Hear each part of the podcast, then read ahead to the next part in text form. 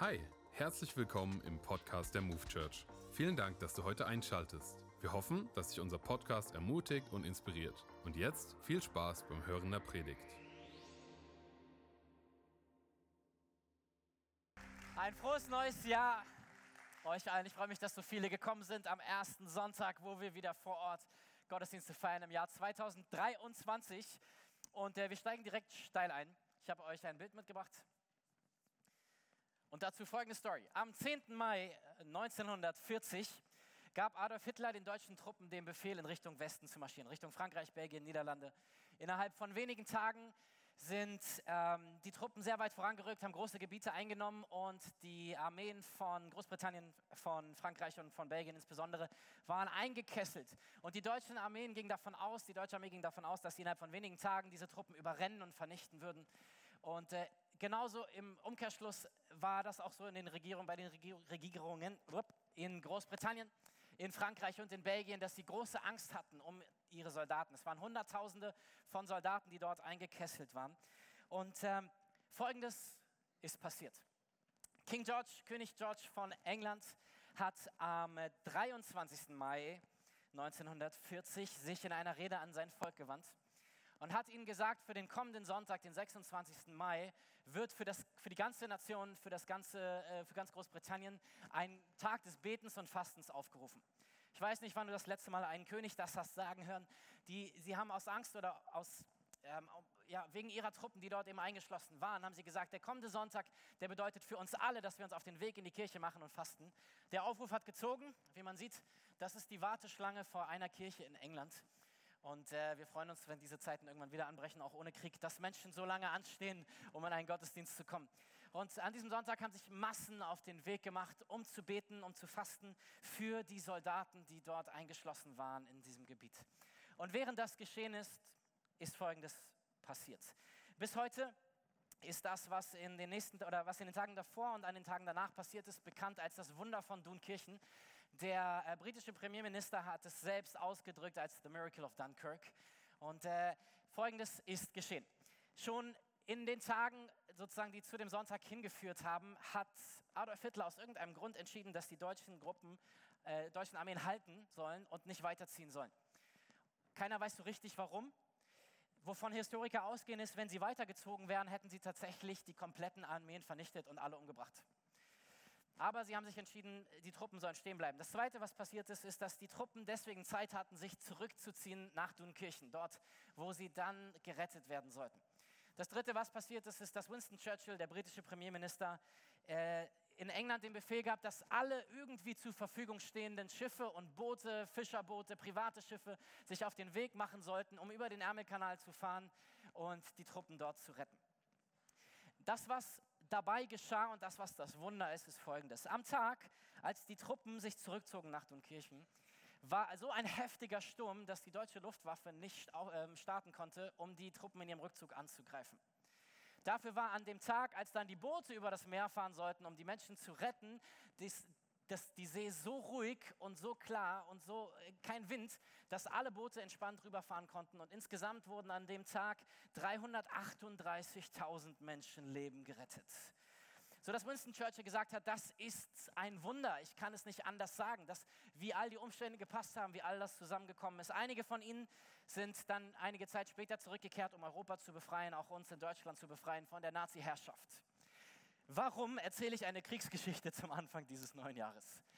Weil es nicht in erster Linie eine Kriegsgeschichte ist, sondern eine Gebetsgeschichte. King George, König George von England, hat fest daran geglaubt, dass die Gebete seiner Nation etwas verändern würden. Er hat ein ganzes Land aufgerufen zu beten. Warum? Nicht, weil er dachte, ja, wir können nichts machen, dann sollen wir wenigstens beten, sondern er hat geglaubt, dass wenn wir sie zusammen aufstehen und beten und fasten, dass Veränderung kommen wird und ein Wunder ist geschehen. Ähnlich ist es übrigens passiert vor dem Mauerfall in Deutschland.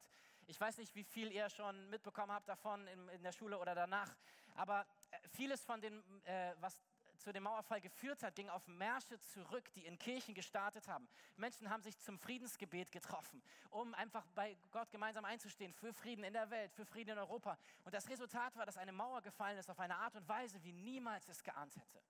Unsere Gebete, deine Gebete haben die Kraft, die Welt zu verändern. Und wenn wir in die Gebetswochen gehen, ähm, dann tun wir das in dem Glauben, dass Gebet nicht eine nette Tradition ist, sondern dass wenn wir beten, der Himmel die Erde berührt und Realitäten sich verändern. Und deswegen möchte ich heute über ein Thema sprechen, was biblisch gesehen sehr eng mit dem Beten zu tun hat. Wann immer wir oder an vielen Stellen, wenn wir in der Bibel über Gebet lesen, dann ist es verbunden mit diesem Thema. Es ist ein Thema, über das wir in der Move Church, seit ich da bin, wüsste ich nicht, wann wir darüber mal gesprochen haben. Wir haben gesagt, dass wir das diesmal in die Gebetswochen stärker mit aufnehmen. Ähm, ich sage mal einen anderen Schwerpunkt an der Stelle setzen. Und das Thema ist Fasten. Fasten. Yay, Jubelstürme im, in der Zuhörerschaft. Fasten. Definition von Fasten ganz einfach. Fasten ist der freiwillige Verzicht auf Essen für eine bestimmte Zeit und meistens für einen bestimmten Zweck. Man hat ein bestimmtes Anliegen, wie die Menschen damals, sie haben gefastet und gebetet. Und das, was Fasten ausmacht, ist, dass es scheinbar, und da werden wir drauf schauen, unseren Gebeten nochmal einen extra Boost gibt. Wenn wir fasten und beten, dann liegt eine Power auf dem, was wir tun und was wir beten. Und so, wenn wir in die Gebetswochen gehen, wird meine Einladung heute an dich sein, dass du einfach mal ein paar Stunden, einen Tag, eine Woche, wie lange auch immer mit uns fastest. Und wir schauen zusammen in die Bibel jetzt gleich, warum man überhaupt fasten sollte. Und das Zweite ist dann am Ende, werde ich darauf kommen, wie machen wir das ganz praktisch. Also, wir steigen ein in äh, die Bibel und ich möchte mal ein bisschen weiter ausholen. Stell dir vor, das letzte Mal, als du bei Rewe einkaufen warst und äh, du hast deinen Einkaufswagen durch die Gänge geschoben oder deinen Korb oder was auch immer. Und wenn man so Richtung Kasse kommt, dann kommt ja irgendwann so dieses Zeitschriftenregal an der Seite. Und dieses Zeitschriftenregal ist für mich ein Spiegel unserer Gesellschaft. alles, was man dort findet, zeigt, woraus unsere Gesellschaft alles so besteht und was uns in der Gesellschaft wichtig ist. Du findest so Koch- und Backzeitschriften, auf denen so fette Sahnetorten sind, oder? Und man denkt so, oh, jetzt so ein Stück Torte, das wäre schon richtig gut. Und dann äh, drei Hefte weiter hast du so Men's Health ne, mit dem neuesten Model, irgendeinen Schauspieler mit Sixpack oben ohne. Man denkt so, wie soll beides gleichzeitig gehen? Soll ich jetzt die Sahnetorte essen oder soll ich so aussehen wie er? Und äh, diese, diese Spannung, die sich in diesen Themen zeigt, ist für mich eine Spannung, die viel tiefer geht in unserer Gesellschaft. Worauf ich hinaus möchte, ist, dass ich glaube, dass Fasten eine Art Protest ist gegen etwas, was wir in unserer Gesellschaft sehen, nämlich dass der Körper auf eine falsche Art und Weise zelebriert wird. Entweder in dem, hey, tu was immer du möchtest und tu, was dir gut tut und worauf du Bock hast in diesem Moment. Oder aber, hey, du musst so aussehen und dich so verhalten und so trainieren und so Sixpack haben, dass du der Schönste auf der ganzen Welt bist. Und während gleichzeitig wird gesagt, hey, isst so viel du möchtest, ne, Weihnachten. Und dann kommt Neujahr und man sagt, aber jetzt ist die Zeit wieder zum Training zu gehen und damit du wieder gut aussiehst. Und in dieser Spannung merken wir, dass irgendetwas ungesund geworden ist in unserer Welt, wenn es um unseren Körper geht. Fasten ist eine Art und Weise, wie wir unseren Körper wieder erinnern an den Zustand, der von Gott gedacht ist. Und warum das so ist, das möchte ich jetzt sagen. Ähm, wir schauen ganz in den Anfang der Bibel, 1. Mose 2, ab Vers 7, in die Geschichte, wie die Bibel erzählt, wie Gott die Menschen erschaffen hat. Da formte Gott der Herr aus der Erde den Menschen und blies ihm den Atem des Lebens in die Nase. So wurde der Mensch lebendig. Also, Gott nimmt Erde, er erschafft einen Menschen, er haucht ihm seinen Atem ein und dadurch wird der Mensch lebendig. Ein paar Dinge, die wir aus dieser Stelle sehen können. Was im Hebräischen steht und für uns im Deutschen nicht unmittelbar ersichtlich ist, ist folgendes. Das hebräische Wort für Mensch ist das Wort Adam. So wie Adam, ne? Adam und Eva, der Name des ersten Menschen Adam. Das hebräische Wort für Erde ist Adama. Und so ist für Hebräer deutlich, was für uns nicht sofort deutlich ist. Wenn Gott den Menschen von Erde macht, dann sagt es etwas aus. Wir haben eine enge Verbindung mit dieser Welt. Wir sind aus Erde gemacht und unser Körper, er wird zu Erde werden. Habt ihr vielleicht bei Beerdigungen schon mal gehört, ne? Asche zu Asche, Staub zu Staub. Das, was aus der Erde gekommen ist, es wird in die Erde gehen. Und so wird vom Anfang der Bibel deutlich, wir sind Materie. Wir haben einen Körper, er ist aus Erde gemacht, er wird zu Erde werden. Aber gleichzeitig haucht Gott uns seinen Geist ein, seinen Lebensatem. Das, was uns Menschen unterscheidet von Tieren, die eben nur durch Triebe und Instinkte leben, ist, dass wir Gottes Geist eingehaucht bekommen haben.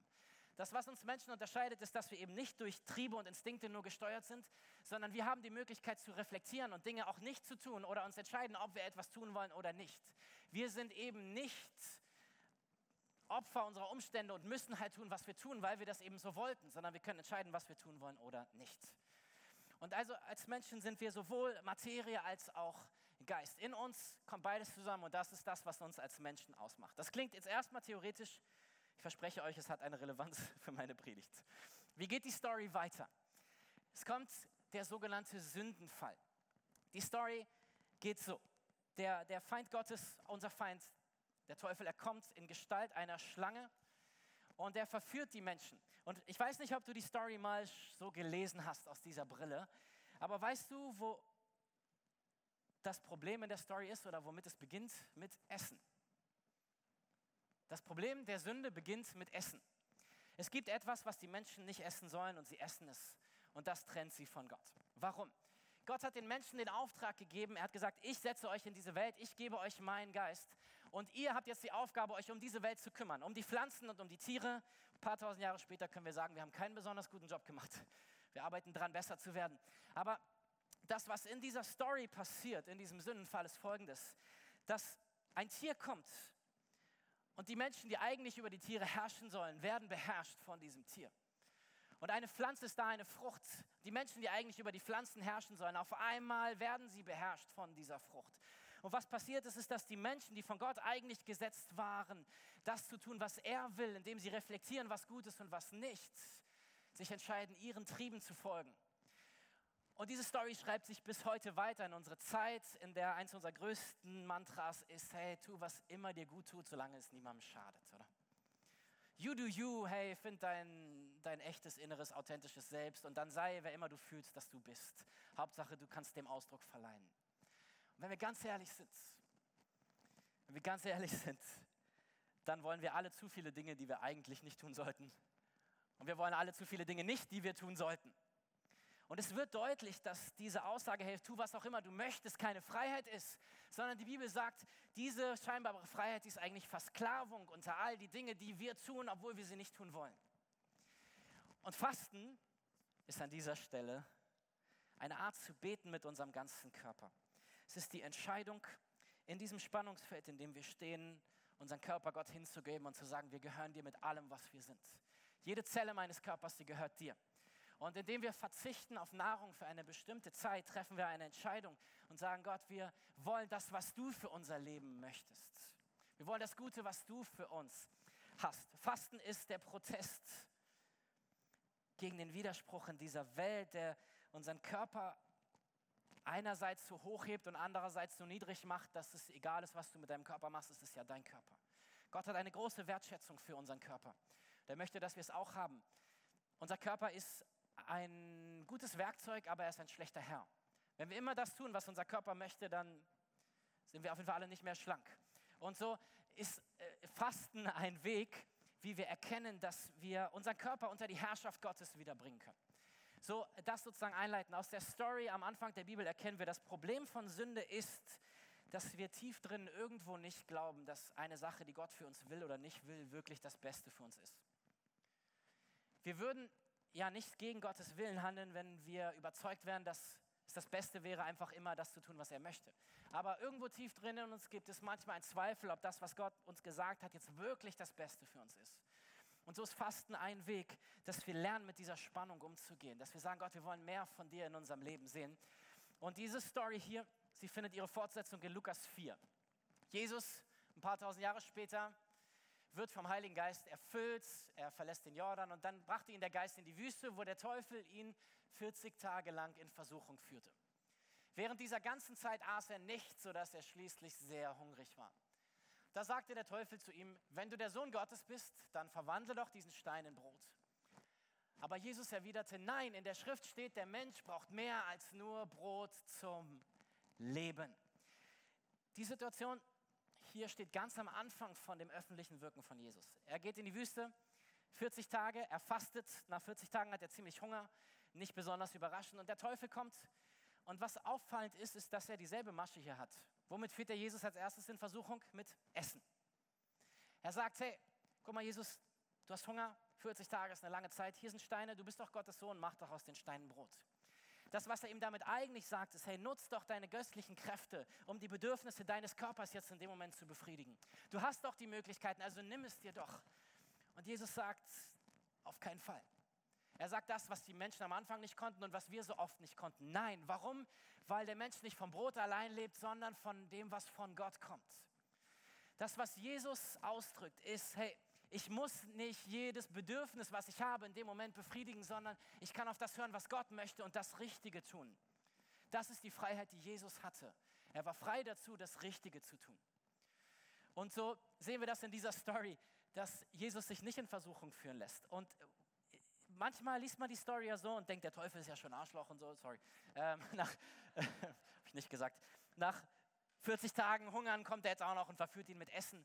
Aber die Wahrheit in der Story ist eigentlich folgendermaßen. Jesus hatte nach 40 Tagen Zeit mit seinem Vater die Kraft, dem Feind entgegenzutreten und zu sagen, nicht mit mir. 40 Tage Fasten haben ihn so stark gemacht geistlich, dass er widerstehen konnte und wusste, was er braucht und was er nicht braucht. Und das ist das, worum es im Fasten geht. Fasten kann uns geistlich stärken. Es geht also nicht darum, dass wir anderen zeigen, wie gut wir auf Essen verzichten können, sondern es geht darum, dass wir Power von Gott bekommen. Weil darum geht es im Fasten. Fasten ist nicht eine religiöse Leistung, sondern Fasten hat ein Ziel. Fasten soll uns in Verbindung, Verbindung mit dem Gott bringen, von dem die Kraft kommt, die wir für unser Leben brauchen. Fasten hat an sich nur, es ist ein Mittel zum Zweck, nämlich dass wir diesem Gott nahe kommen, der uns begegnen möchte. Und so sehen wir bei Jesus nach diesen 40 Tagen dann folgendes in Vers 14. Danach kehrte Jesus von der Kraft des Heiligen Geistes erfüllt nach Galiläa zurück. Schnell wurde er in der ganzen Gegend bekannt. Diese Zeit, sie erfüllte ihn mit Power sodass er nach 40 Tagen Fasten nicht leer ist und sagt, ich kann nicht mehr, jetzt muss ich erstmal Urlaub machen, sondern er hat so viel Power, dass er sagt, jetzt kann es losgehen. Lass uns die Kranken heilen, lass uns die Toten auferwecken, lass uns ganz Israel verändern. Geistliche Power, die durch Fasten kommt. Wir schauen weiter. Jesus predigt auch übers Fasten. In seiner bekanntesten Predigt, der Bergpredigt, nimmt er verschiedene Themen seiner Zeit raus, aus der jüdischen Kultur, aus dem jüdischen Glauben und er gibt dem Ganzen so seine eigene Deutung mit, um den Nachfolgern, die nach ihm kommen, also uns, zu sagen, wie man diese Themen zu sehen hat. Und so auch beim Fasten. Matthäus 6, ab Vers 16 sagt er folgendes. Wenn ihr fastet, so tut es nicht öffentlich wie die Heuchler, die blass und nachlässig gekleidet herumgehen, damit die Leute sie für ihr Fasten bewundern. Ich versichere euch, das ist der einzige Lohn, den sie jemals dafür erhalten werden. Wenn du fastest, dann kämme deine Haare und wasche dir das Gesicht. Ist auch sonst eine gute Idee, wenn du nicht fastest. Dann wird niemand auf den Gedanken kommen, dass du fastest, außer deinem Vater, der weiß, was du in aller Stille tust. Und dein Vater, der alle Geheimnisse kennt, wird dich dafür belohnen. Jesus, interessanterweise, wenn wir Anfang Vers 16 und 17 gucken, was sagt Jesus hier? Jesus sagt nicht, falls ihr mal auf den Gedanken kommen solltet, Fasten auszuprobieren, sondern er sagt, wenn ihr fastet, Jesus ging fest davon aus, dass seine Nachfolger, dass die, die zu ihm gehören, fasten würden. Und es ist offensichtlich etwas, was wir in der Kirche, in unseren Kreisen zumindest, ein Stück weit verloren haben. Fasten ist jetzt nicht etwas, was wir ständig machen oder worüber wir ständig reden. Dabei ist es etwas, was für Jesus etwas Normales war. Und wir werden noch weiter sehen, worin auch die Bibel sagt, dass da eine Kraft drin liegt. Was Jesus hier sagt, oder nicht sagt, ist folgendes. Früher dachte ich immer, was das hier meint, ist, wenn irgendwer mitbekommt, dass ich faste, dann ist der ganze Lohn dahin. Wenn irgendwer mitbekommt, dass ich jetzt gefastet habe, dann hätte ich auch nicht fasten brauchen, weil jetzt ist alles wieder kaputt. So ein bisschen habe hab ich das gefühlt. Und dann habe ich gecheckt, folgendes. Ein paar Verse vorher sagt Jesus etwas Ähnliches über Gebet. Er sagt, wenn ihr öffentlich betet, dann tut es nicht, damit die Leute bewundern, wie gut ihr beten könnt. Keiner von uns würde auf die Idee kommen, deswegen zu sagen, es sollte nie wieder jemand laut beten sondern wir erkennen, es liegt also an dem Motiv, warum ich bete. Dasselbe ist es hier mit dem Fasten. Hey, wenn dein Ehepartner, wenn dein WG-Kollege, wenn dein Freund, deine Freundin mitbekommt, dass du fastest, ist nicht der ganze Lohn des Fastens dahin, sondern es geht um das Motiv. Worüber Jesus hier redet, ist, wenn ihr fastet, dann macht es nicht als religiöse Übung, damit die Leute euch feiern oder damit ihr denkt, dass Gott euch besser findet, sondern macht es, weil ihr eurem Schöpfer nahe kommen wollt. Das Motiv von Fasten ist, Gott näher zu kommen, ihm zu begegnen, von ihm zu empfangen. Und äh, Fasten ist eben deshalb gut, weil es nicht eine religiöse Übung ist und wir das Gefühl haben, endlich konnten wir auch mal was machen, sondern weil es uns zur Ruhe bringt, in die Nähe dieses Gottes, von dem all das kommt, was wir für unser Leben brauchen. Und darin liegt die Power, unser Leben zu verändern, wenn wir fasten. Das bedeutet auch, dass Fasten uns nichts bringt, wenn wir es aus den falschen Motiven machen. Wenn du irgendwen beeindrucken willst, wenn du es machst, weil ich es dir gesagt habe, einfach nur. Oder warum auch immer. Mach es, weil du Gott näher kommen möchtest. Und Fasten ist in dieser Form, so wie ich gesagt habe, Gebet mit meinem ganzen Körper, mit allem, was ich bin, drücke ich aus, Gott, du bist mein Gott. Und ich unterstelle dir auch meinen Körper und meinen Willen. Und ich entscheide mich, auf Essen zu verzichten. Und auch wenn es meinen Körper etwas kosten wird, ich entscheide mich, das zu tun, weil ich dir näher kommen möchte. Alright, warum bringt uns Fasten näher zu Gott? Ähm, wenn ich faste, merke ich Folgendes. Nach ein paar Tagen kommt mein Körper total zur Ruhe. Man merkt erstmal, wie viel Energie unser Körper verwendet auf Verdauung, auf Essen, auf alles, was mit Essen zu tun hat. Und wenn ich faste, dann, dann merke ich nach einer Zeit, wie einfach mein Inneres ruhig wird, wie ich tatsächlich mich Gott näher fühle, wie ich sein Reden klarer höre. Und das hat nicht damit zu tun, dass Gott so beeindruckt ist, dass ich auf Essen verzichten kann, dass er jetzt deutlicher redet. Sondern in dem Bild ist es, wenn du dir zwei Walkie-Talkies vorstellst, vielleicht hattest du mal welche, wenn jemand auf derselben Frequenz unterwegs war, dann hast du immer Überlagerungen von vielen Stimmen, von anderen, die auf derselben Frequenz sind. Wenn wir fasten, dann blenden wir andere Frequenzen aus und wir tunen unser Herz von Gott zu hören. Und das ist das, was Fasten tut. Es bringt uns näher zu Gott. Gott hat sich nicht verändert, aber wir kommen näher zu ihm, weil wir andere Störfrequenzen in uns, in unserem Körper, in unserem Alltag ausblenden. Und deswegen ist Fasten powerful. Beim Fasten gehen meine menschlichen Bedürfnisse runter und meine geistlichen Bedürfnisse gehen hoch. Und ich liebe diese Zeiten, weil sie besondere Momente sind, die ich mit Gott habe. Ich merke, wie er mir begegnet, weil ich merke, wie er zu mir redet. Und äh, manchmal ist es dann fast schade, wenn es wieder vorbei ist, auch wenn es schön ist, dann wieder zu essen. Und ich bin mir bewusst, dass es so eine Zeit wie heute erstmal merkwürdig klingt. Vielleicht bist du heute eingeladen worden von einem Freund und du fragst dich, okay, wo du hier gelandet bist. Ich möchte ein paar Sätze dazu sagen. Zum einen, äh, super, dass du da bist. Und zum anderen, ähm, Christen haben eigentlich, seit es Christen gibt, schon immer gefastet. Auch zu den Zeiten von Jesus. Für die Juden war es normal, zwei Tage die Woche zu fasten. Ähm, und auch die frühe Kirche hat es dann übernommen, dass es zwei Tage die Woche gab, wo sie gefastet haben. Und dann gab es noch diese 40 Tage Fastenzeit vor Ostern, wo sie gefastet haben. Also es hat eine lange Tradition in Kirche. Es ist nur etwas, was uns heute verloren gegangen ist. In einer Zeit, die eben sagt, hör einfach auf deinen Körper und tu, was du möchtest. Mein Körper möchte nicht, dass ich ihm nichts zu essen gebe. Und deswegen ist uns Fasten ein Stück weit verloren gegangen, aber es ist eine Möglichkeit, etwas geistlich zurückzugewinnen, was Gott für seine Kirche sich ausgedacht hat. Und es ist in dieser Art ein Protest und eine Möglichkeit unserer Zeit, den Spiegel vorzuhalten, was wichtig ist und was nicht. Hey, wie wichtig ist es wirklich, ob ich ein Sixpack habe oder nicht? Wie wichtig ist es wirklich, ob ich aussehe wie Model XY oder nicht? Ist nicht viel entscheidender, dass ich mit meinem Leben an dem Ort angekommen, für das ich bestimmt, für den ich bestimmt bin, nämlich in Verbindung mit meinem Gott zu sein und zufrieden zu sein mit dem, wer ich bin, weil ich ihn habe.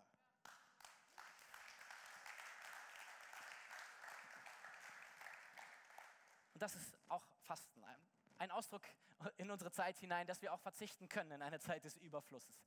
Eine Warnung noch. Wenn du fastest, dann entscheidest du dich für einen Kampf. Du entscheidest dich, dich mit dir selbst anzulegen. Wie meine ich das? Paulus formuliert es im Galaterbrief so. Er spricht, Galater 5, vom Fleisch und vom Geist.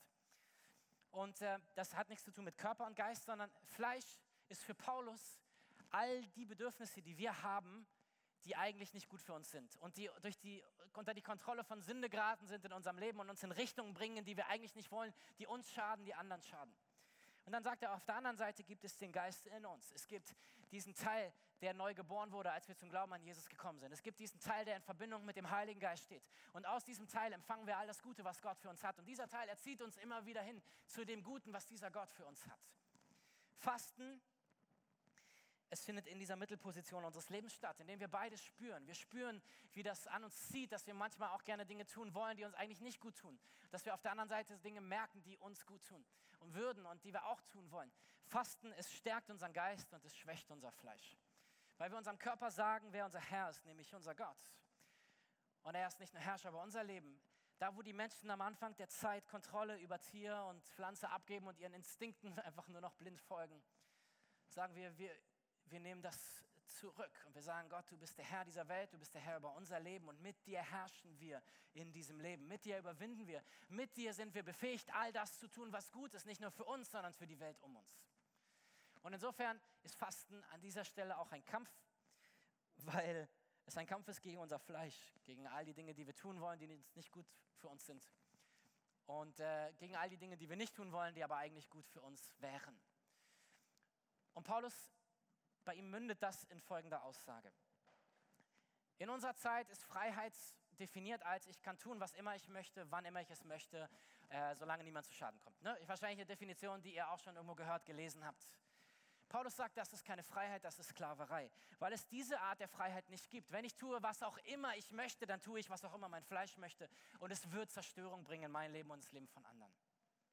Echte Freiheit, sagt er, ist die Freiheit zu haben, sich zu entscheiden, ob ich dem Geist Gottes folgen will oder meinem Fleisch. Und so drückt er es aus, Galater 5, Vers 13. Ihr seid berufen, liebe Freunde, in Freiheit zu leben. Nicht in der Freiheit, euren sündigen Neigungen nachzugeben, sondern in der Freiheit, einander in Liebe zu dienen.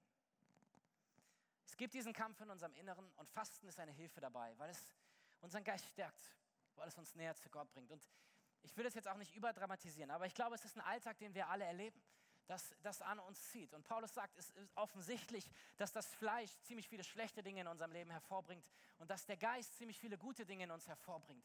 Und je näher wir Gott kommen, je mehr wir vom Heiligen Geist empfangen in unser Leben, umso mehr wird Gutes aus unserem Leben, in unserer Umgebung und in diese Welt kommen. Das ist das, wie Gott sich das eigentlich gedacht hat. Deswegen ist es so gut, dass wir uns nicht beherrschen lassen, sondern dass wir mit ihm herrschen, weil das das Beste für dich ist und für deine Familie und für deine Nachbarn und für deine Kollegen und für alle, die du kennst. Ich fasse mal kurz zusammen. Warum fasten wir? Fasten ist eine Art, uns mit unserem ganzen Körper Gott hinzugeben und äh, dem einen Ausdruck zu geben, dass wir mehr von ihm wollen. Und das zweite ist, Fasten bringt uns zur Ruhe. Es bringt uns ihm nahe, sodass wir von ihm empfangen können. Also es ist einmal, wir geben uns ihm hin und das andere ist, wir kommen ihm nahe. Hilfreich ist sicher beim Fasten nicht von 0 auf 100 einzusteigen. Wenn du das noch nie in deinem Leben gemacht hast, dann fang mit ein paar Stunden an, mit einem Tag oder zwei Sag nicht, ich mache 41 Tage, einen mehr als Jesus und Mose. Ich schaffe das. Fang klein an. Probier es aus. Und wenn du irgendwas aus dieser Predigt mitnimmst, dann bitte diesen Satz. Es geht überhaupt nicht darum, dass du irgendwas tun musst. Das ist eine Einladung, eine Dimension des Glaubens zu erleben, von der die Bibel an einigen Stellen spricht. Und im Zusammenhang mit den Gebetswochen möchte ich noch einen dritten Aspekt aufgreifen, bevor wir zu dem praktischen Ding kommen. Ähm, Fasten taucht immer wieder auf zusammen mit Gebet. Beim Volk Israel sehen wir das zum Beispiel, wenn sie mal wieder missgebaut haben und sie kommen zurück zu Gott, dann begleiten sie ihre Gebete zu Gott, womit mit Fasten, um ihm auszudrücken, dass sie es wirklich ernst meinen. Und scheinbar ist es etwas, was bei Gott ankommt. Nicht, dass er es haben muss, aber diese Menschen finden in dem Fasten einen Ausdruck, dass es ihnen wirklich ernst ist, dass es ihnen wirklich leid tut, was sie getan haben. Ähm, und dann sehen wir in anderen Stories, dass, ähm, dass sie in Krisen zu Gott beten in Krisensituationen, aber sie beten nicht nur, sondern sie fasten und Gott greift ein, so wie bei dem Wunder von Dunkirchen. Die Menschen fasten und beten und sie erleben, dass dieser Gott eingreift in diese Welt. Und ein drittes sehen wir, wenn Menschen den Willen Gottes in einer Situation, in einer Sache erkennen wollten, dann haben sie ganz oft gebetet und gefastet. Wir sehen das im Neuen Testament in der Apostelgeschichte bei den ersten Christen, in dem sie in einer Situation sitzen ein paar Leute zusammen und fragen sich, Gott, was möchtest du jetzt als nächstes tun? Äh, Apostelgeschichte 13 Abvers 2. Eines Tages, während diese Männer einen Gottesdienst hielten und fasteten, sprach der Heilige Geist, ihr sollt Barnabas und Saulus für die besondere Aufgabe freistellen, für die ich sie ausersehen habe. Da fasteten und beteten sie, legten ihnen die Hände auf und sandten sie aus. Was passiert hier? Die Menschen fragen sich Gott, was möchtest du als nächstes tun mit unserer jungen Bewegung als Kirche? Und was sie tun, ist, ist, sie machen einen Gottesdienst und sie beten, aber sie fasten auch. Sie nehmen sich Zeit, um zu fasten, um klar von Gott hören zu können. Und dann spricht Gott und er sagt, ihr sollt Barnabas und Saulus, den wir später als Paulus kennen, losschicken. Und das, was hier geschieht, ist, dass sie losziehen auf ihre erste Missionsreise von drei Missionsreisen. Und wir würden heute nicht hier sitzen, wenn dieser Moment nicht geschehen wäre. Auf einer der Missionsreisen macht sich Paulus auf den Weg, nämlich nach Griechenland, betritt als erster den europäischen Kontinent, um eine Kirche zu gründen. Das, was hier geschieht, hat also Auswirkungen bis heute, dass diese Männer sich Zeit genommen haben, um äh, zu beten, um zu fasten, um auf Gott zu hören. Und nee, als Gott geredet hat, ist es damit nicht vorbei, sondern sie beten und fasten weiter. Warum? Weil sie aus dieser Haltung heraus diesen beiden Leuten die Hände auflegen, für sie beten und sie glauben, dass aus ihrem Gebet zusammen mit dem Fasten eine Power kommt, sodass sie ausgerüstet sind für die Missionsreise, die vor ihnen liegt. Also auch hier offensichtlich hatten ihre Gebete zusammen mit dem Fasten, eine Power von Gott klar zu hören, aber auch ihren Gebeten eine Power zu geben, dann auf die Missionsreise zu gehen. Fasten und Beten scheint in der Bibel einfach eine Kombo zu sein, die Gott gefällt. Und eins ist mir wichtig. Fasten ist nicht ein Hungerstreik, um Gott zu überzeugen, dass er endlich tun sollte, was wir schon immer wollten. Du bist ein Kind Gottes, du bist ein Sohn, eine Tochter Gottes, er liebt dich ohne Ende. Du musst ihn nicht manipulieren, du musst ihn nicht erpressen. Es geht darum, dass in dem Fasten irgendetwas liegt, was, was unserem Gott gefällt, weil es ein Ausdruck unseres Herzens ist, dass wir Hunger haben nach mehr von ihm. Dass wir mehr Hunger nach mehr von ihm haben, als wir Hunger haben nach etwas zu essen. Und so ist Fasten diese Haltung, dass wir diesem Gott nahe kommen und sagen, wir unterstellen uns dir, weil wir wissen, du bist der, von dem all das Gute kommt, was wir brauchen. Und wenn wir in dieses neue Jahr gehen, dann empfangen wir von dir das Gute, was du für uns hast. Also, warum fasten wir? Wir beten, wir geben Gott unseren ganzen Körper hin. Unser Körper kommt zur Ruhe, wir kommen Gott nah und es gibt unseren Gebeten Power. Okay, abschließend, wie machen wir das jetzt praktisch? Wenn du sagst, okay, du hast mich überzeugt, ich würde gerne das Fasten mal ausprobieren, dann ein paar Sätze dazu. Es gibt verschiedene Arten zu fasten. Das klassische Fasten ist das sogenannte Vollfasten. Das heißt, wenn Menschen vollständig für eine Zeit auf Nahrung, auf feste Nahrung verzichten. Und da gibt es Menschen, die dann nur Wasser trinken. Das ist schon hardcore, das sollte man auch wirklich nur machen, wenn man mal mit dem Arzt gesprochen hat. Und dann gibt es die Variante von Saftfasten, wo man dann Säfte zu sich nimmt in der Zeit ähm, oder so Gemüsebrühe auch, um die Salzhaushalte zu haben und so, aber eben, wo man auf feste Nahrung verzichtet. Das ist etwas, was zum Beispiel in der jüdischen Kultur ähm, dann auch von, ich meine auch von Sonnenaufgang bis Sonnenuntergang gemacht wurde, sich in der christlichen Kultur fortgesetzt hat, dass Menschen das tageweise gemacht haben. Jetzt, Fasten war nicht immer 40 Tage, manchmal war es eben auch, oder von einem Abend bis zum nächsten Abend oder so. Und es waren Zeiten, die Menschen sich regelmäßig genommen haben, als eine geistliche Übung, um Gott näher zu kommen. Und äh, so auch hier, Fasten, Vollfasten, ich mache immer gerne dieses Saftfasten, das heißt, ich trinke dann Säfte, ich trinke auch meine Gemüsebrühe, das ist dann das Highlight des Tages meistens. Und äh, das ist etwas, was so die klassischste Form ist, nenne ich mal. Die Länge kann durchaus variieren. Dann gibt es das Teilfasten, dass Leute zu bestimmten Uhrzeiten fasten, keine Ahnung, bis 14 Uhr nichts essen oder nach 18 Uhr nichts essen oder so. Bei all den Fastenformen ist aber eins wichtig. Es geht nicht darum, dass deine Haut nachher schön ist, sondern es geht darum, dass wir fasten, um Gott nahe zu kommen. Es gibt Heilfasten und das ist total super und äh, auch empfehlenswert. Aber diese Art von Fasten, über, die, über das die Bibel spricht, ist ähm, ein Fasten, in dem unser Ziel ist zu sagen, Gott, wir wollen einen Durchbruch erleben von dir in unserem Leben. Wir wollen dir näher kommen, wir wollen in diesem Bereich einen Durchbruch sehen. Und manchmal in unserem Gebetsleben haben wir nämlich das Gefühl, als ob eine Mauer so steht zwischen Gott und uns. Wir beten schon lange für eine Sache und eigentlich haben wir das Gefühl, dass das, wofür wir beten, auch etwas ist, was Gott tun möchte. In solchen Momenten kann Fasten ein Weg sein, die Mauer zu durchbrechen und durchzudringen in das, was Gott möchte für dein Leben. Und deswegen Vollfasten, Teilfasten. Es gibt noch eine Art, das Daniel-Fasten, äh, war vor einer Zeit lang mal ziemlich in. Das kommt aus dem Buch Daniel, aus dem Alten Testament, äh, wo paar junge Männer, unter anderem Daniel, sich entscheiden, eine Zeit lang nur Wasser und Rohkost zu sich zu nehmen und nichts von dem Fleisch. Der Hintergrund war, dass das Fleisch dort in Babylon den Götzen geopfert war und sie haben gesagt, Gott, wir gehören dir, wir verzichten auf das Essen, was nicht gut für uns ist, weil es nicht dir geweiht ist. Und das machen sie eine Zeit und danach sehen sie besser aus als alle anderen. Also kannst du ja mal ausprobieren, ob es stimmt. Aber ähm, eigentlich am Ende möchte ich dir Mut machen, wie auch immer du das Fasten ausprobierst, machst aus den richtigen Motiven. Es geht wirklich nicht zuerst um die Gesundheitsbenefits, weil ähm, dann musst du Heilfasten machen und da machst du am besten begleitet, weil man nimmt hinterher genauso schnell wieder zu, wie man abgenommen hat. Also von daher, wenn du abnehmen willst, dann ist Fasten nicht der Weg, sondern es geht darum, dass wir Gott begegnen wollen. Das ist eine letzte Fastenart, die ich nur kurz erwähnen möchte, ist das Seelenfasten, der Verzicht das, was Leute häufig vor Ostern machen, in den 40 Tagen kein Alkohol trinken oder kein Netflix gucken oder was auch immer. Ist alles gut, ist alles besser, als wenn wir es nicht machen. Aber diese Effekte des Fastens, von denen ich gesprochen habe, diese körperlichen Effekte, die treten dort natürlich jetzt in der Art nicht ein. Kurzer Hinweis zur Länge. Wie gesagt, es gibt von ein paar Stunden über morgens bis abends, über einen Tag bis zum nächsten, über mehrere Tage, eine Woche bis zu 40 Tagen, ist das, wie Menschen ganz unterschiedlich fasten. Ähm, da gibt es keine Regel, sage ich mal, wie man das dann macht. Generell möchte ich dir einen Disclaimer sagen, nämlich wenn du chronisch krank bist, wenn du Medikamente nimmst, wenn du stark körperlich herausgefordert bist, wenn du Essprobleme hast, wenn du vielleicht positiv, wenn du schwanger bist oder so, dann bitte nicht einfach fasten. Okay, sprich mit deinem Arzt, hol dir Rat ein. Das ist schon ein, ein Eingriff in den Körper, deswegen ist es gut, das nicht einfach so zu machen. Also wenn du sagst, hey, ich bin chronisch krank oder ich nehme Medikamente oder so, dann nicht einfach so ohne weiteres, ohne Gespräch mit deinem Hausarzt fasten. Okay, wie mache ich das jetzt praktisch? Vorbereitung. Ich habe ein paar Punkte mitgebracht, müssten irgendwie, genau, hier stehen. Äh, das erste ist, dass wir uns ein Ziel setzen. Fasten hat einen Zweck. wofür, für welchen Zweck möchte ich fasten. Das zweite ist, dass wir mit Gott sprechen und sagen, okay, wie soll ich fasten und wie lange? Das dritte ist, dass wir uns praktisch vorbereiten.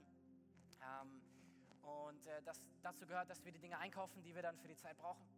Und äh, dass wir auch über unseren Terminkalender schauen und vielleicht schauen, wo sind denn dann die Termine, die ich in der Zeit absagen sollte, was kann ich stattdessen machen, weil ein Fokus ist natürlich, dass wir in der Zeit mehr Zeit mit Gott verbringen. Und äh, eine andere Art, uns praktisch vorzubereiten, ist, dass man in den Tagen davor schon mal sein Essverhalten verändert, sein Kaffeeverhalten, dass ähm, du nicht am Abend vorher noch Meckes isst und am nächsten Tag Fasten anfängst. Kannst du machen, macht dir das Leben aber nicht leichter. Ähm, und das vierte ist, dass wir uns geistlich vorbereiten, dass wir bei Gott Dinge abgeben, die uns belasten, dass wir Gott um Vergebung bitten, dass wir Menschen vergeben, die uns verletzt haben, dass wir den Heiligen Geist einladen für diese Zeit des Fastens, dass er zu uns spricht, dass er in unser Leben wirkt, dass wir ihm ausdrücken, dass wir uns wünschen, in dieser Fastenzeit Gott nahe zu kommen. Und wenn wir dann fasten, äh, dann währenddessen Punkt 5 gibt es zwei Dinge, die mir wichtig sind. Das eine ist, das hat durchaus seine körperlichen Herausforderungen, wenn du auf einmal aufhörst zu essen. Ähm, Dein Körper zeigt dir das. Heute Morgen hatten wir eine Heilpraktikerin hier im Gottesdienst sitzen, die hat mir hinterher erklärt, wie man gut anfängt zu fasten, ohne dass man großen Hunger hat. Äh, nämlich indem man jeden Tag, es gibt diese in der Apotheke so Glaubersalz, also wo der Darm entleert wird quasi. Äh, und wenn man das jeden Tag trinkt, dann ist es wohl besser. Ich erlebe auf jeden Fall, dass der Anfang der Fastenzeit, dass man echt Hunger hat, dass man mal Kopfschmerzen hat, gerade wenn man Koffeinentzug hat und so. Und das möchte ich dir schon auch sagen. Also, wenn du das neu ausprobierst, der Anfang ist, hat durchaus eine Herausforderung. Aber es gibt einen Moment, in dem man innerlich in dieser Ruhe ankommt. Und das ist der Moment, den ich liebe. Einfach dann diese innere Ruhe zu haben, vor Gott zu sein. Und ich hab, man fühlt sich wirklich Gott näher. Und man hört Gott klarer. Und das finde ich einfach eine faszinierende Zeit. Und das Zweite, was wichtig ist währenddessen, ist, dass wir nicht einfach nur nicht essen, sondern wir wollen ja diesen Fokus setzen, mehr Zeit mit Gott zu haben. Das heißt, plan deine Tage wenn du, oder die Stunden, wenn du dir Zeit nimmst, um zu fasten Beginn den Tag, indem du dir Zeit mit Gott nimmst. In deiner Mittagspause, wo du sonst essen würdest, geh, mach vielleicht einen Gebetsspaziergang. Abends, anstatt von Netflix zu sein, hey, ähm, keine Ahnung, hol dir einen Podcast an oder eine Predigt. Oder jetzt natürlich in den Gebetswochen, wo wir einladen, dass du mitfasst, mit uns fastest. Äh, komm zu einem der Gebetstreffen in Wiesbaden, in Frankfurt oder mach online mit. Kling dich einfach mit ein in diese Zeit mit Gott. Weil das ist das, worum es ja nachher unterm Strich geht. Und dann am Ende zum Abschluss, wenn du wieder einsteigst ins Essen, folgender Hinweis. Gerade wenn du jetzt länger gefastet hast, mehrere Tage, brich dein Fasten nicht, indem du dir eine fette Lasagne machst oder dein Latte Macchiato endlich wieder trinken kannst bei Starbucks. Das wird deinem Verdauungstrakt nicht gut tun. Leute sind so schon im Krankenhaus gelandet. Das meine ich im Ernst. Das, was man klassisch macht, ist, dass man sich fast genauso viele Tage Zeit nimmt, aus dem Fasten wieder langsam rauszukommen, wie man äh, so sich genommen hat, um reinzukommen. Und äh, auch da gibt es aber super Anleitungen im Internet. Schau einfach rein. Klassisches Fastenbrechen ist es, indem man einen Apfel isst. Und ich sag dir, noch nie in deinem Leben hat ein Apfel so gut geschmeckt, wie wenn du das Fasten brichst. Das ist unglaublich, wirklich. Es ist, als ob du das erste Mal einen Apfel in deinem Leben isst. Und dann isst man Suppen und Gemüse und solche Sachen. Aber schaut gerne ins Internet. Ich will nur sagen, macht euch schlau, okay? Also gerade wenn ihr länger fasten wollt, nicht einfach machen und sagen, das wird schon irgendwie funktionieren, sondern es ist schon ein Eingriff in unseren Körper. Und das Letzte, erwarte Ergebnisse und sei nicht frustriert. Beides. Erwarte, dass Gott dir in dieser Zeit begegnet, aber sei nicht frustriert, wenn es nicht so klappt, wie du es dir vorgestellt hast. Es ist trotzdem etwas Gutes und wir tun es in dem Glauben, dass Gott uns begegnet. Und manchmal macht Übung den Meister. Es geht auch darum, dass wir Gewohnheiten etablieren, die für uns funktionieren. Also, herzliche Einladung, in den nächsten Gebetswochen mit uns zu fasten. Geh mal einfach dann die Woche jetzt zu Gott und frag ihn, Gott, soll ich mitmachen? Wie viele Tage? Was, wie kann ich dabei sein? Und auch vielleicht dir überlegst, was ist ein Bereich, wo ich einen Durchbruch brauche in meinem Leben, für, das, für den ich fasten und beten möchte, ganz besonders in diesen Gebetswochen.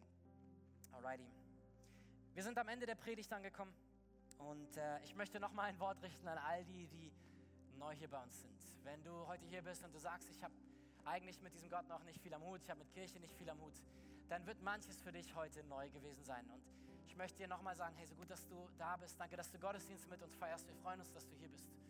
Und all das, worüber ich heute gesprochen habe, das hat einen Hintergrund. Wir tun all das, weil wir in diesem Gott das gefunden haben, was wir gesucht haben für unser Leben. Er ist der, der unserem Leben Sinn gibt und Hoffnung und Halt und Freude und Frieden und Durchbruch und Zuversicht und all das, was wir brauchen. Von ihm bekommen wir das, was wir für unser Leben brauchen. Und Fasten ist für uns nur ein Weg, diesem Gott noch näher zu kommen. Aber es beginnt mit einer grundsätzlichen Entscheidung, diesen Gott in sein Leben einzuladen Die Story der Bibel geht so. Die Menschen wurden von Gott gemacht. Menschen entscheiden sich, lieber Dinge zu tun, die gegen Gottes Willen sind. Und all das trennt uns von ihm. Aber Gott sagt nicht, das ist euer Problem, sondern er macht es zu seinem Problem. Er wird Mensch. Das ist das, was wir in Weihnachten gefeiert haben. Jesus kommt in die Welt. Und es bleibt nicht bei Weihnachten, sondern Ostern geht er an ein Kreuz. Er stirbt für unsere Schuld. Er bezahlt den Preis, den wir hätten zahlen müssen. Er nimmt all das weg, was uns von diesem Gott trennt. Und er macht den Weg frei, sodass wir diesem Gott nahe kommen können. Und er hat es von seiner Seite aus entschieden. Er hat dir vergeben, als sein Sohn am Kreuz gestorben ist. Alles, was es braucht, ist, dass du Ja dazu sagst. Er zwingt sich dir nicht auf, aber er lädt dich ein, in seine Familie zu kommen. Und was das bedeutet, ist, dass wir den Schritt gehen, zu sagen, ich tue, was auch immer ich möchte, wann immer ich es möchte, hinzu, Gott, ich möchte, dass du mein Herr bist. Ich möchte, dass du mir sagst, wie ich mein Leben leben kann. Ich möchte, dass du mir hilfst, das tu, zu tun, was richtig ist und gut ist für mich. Ich möchte nicht länger gefangen sein in all dem, was ich eh nicht hinkriege. Und es ist dieser Herrschaftswechsel, dass wir sagen, Gott, ab jetzt, ab heute darfst du mein Gott sein. Und ich möchte ab heute keinen Tag mehr ohne dich leben. Und lass uns mal die Augen schließen. Wir werden das so machen, dass ich ein Gebet von hier vorne vorspreche. Und äh, ich lade dich ein, wenn du diese Entscheidung heute treffen möchtest, dass du einfach die Worte dieses Gebetes nachsprichst. Und du wirst es auch nicht alleine machen, sondern der ganze Raum hier, alle Leute, alle Anwesenden werden mit dir laut beten, um dich zu supporten in dieser Entscheidung. Und es ist ein Gebet, das, mit dem ich dir einfach helfen will, das auszudrücken. Indem wir dann sagen, Gott, es tut mir leid, dass ich ohne dich gelebt habe. Vergib mir meine Schuld, komm in mein Leben. Ab heute sollst du auch mein Gott und mein Herr sein. Und während alle Augen geschlossen sind, möchte ich die Frage stellen, einfach damit ich weiß, für wen ich beten kann. Aber auch als ein Zeichen vor Gott, dass du sagst, hier bin ich Gott. Wer ist hier, der heute diese Entscheidung treffen möchte, hebt mal deine Hand so hoch, dass ich sie sehen kann, während alle Augen geschlossen sind. Dankeschön. Dankeschön. Danke. Ihr dürft die Hände gerne wieder runternehmen. Und wir machen es, wie ich es gesagt habe. Ich spreche vor. Und der ganze Raum, er spricht laut nach. Jesus, danke, dass du mich liebst. Danke, dass du für mich am Kreuz gestorben bist. Tut mir leid, dass ich ohne dich gelebt habe. Bitte vergib mir meine Schuld. Komm heute in mein Leben. Du sollst auch mein Gott sein. Ich will ab heute mit dir leben. Hilf du mir so zu leben, wie es gut ist. Danke, dass du jetzt mein Gott bist und ich dein Kind und wir für immer zusammengehören. Amen. Amen. Kann man lass uns dem einen Applaus geben, die diese Entscheidung getroffen haben. Danke, dass du dir heute eine unserer Predigten angehört hast. Wenn dich die Botschaft angesprochen hat und du eine persönliche Beziehung mit Gott gestartet hast, sagen wir herzlichen Glückwunsch zur besten Entscheidung deines Lebens. Wir möchten dir die Möglichkeit geben, mit uns in Kontakt zu treten und dir dabei helfen, deine nächsten Schritte in deinem Leben als Christ zu gehen. Melde dich dazu einfach auf der Seite hallo.movechurch.de. Wir freuen uns auf den Kontakt mit dir. Und wenn dir das, was du heute gehört hast, gefallen hat, abonniere doch unseren Kanal oder teile diese Folge mit Freunden und rate unseren Podcast. Noch mehr Content und weitere Informationen zu uns als Move Church bekommst du entweder auf movechurch.de oder unseren Social Media Kanälen. Danke fürs Reinhören und bis demnächst. Vielleicht vor Ort in einem unserer Gottesdienste oder wieder hier im Podcast.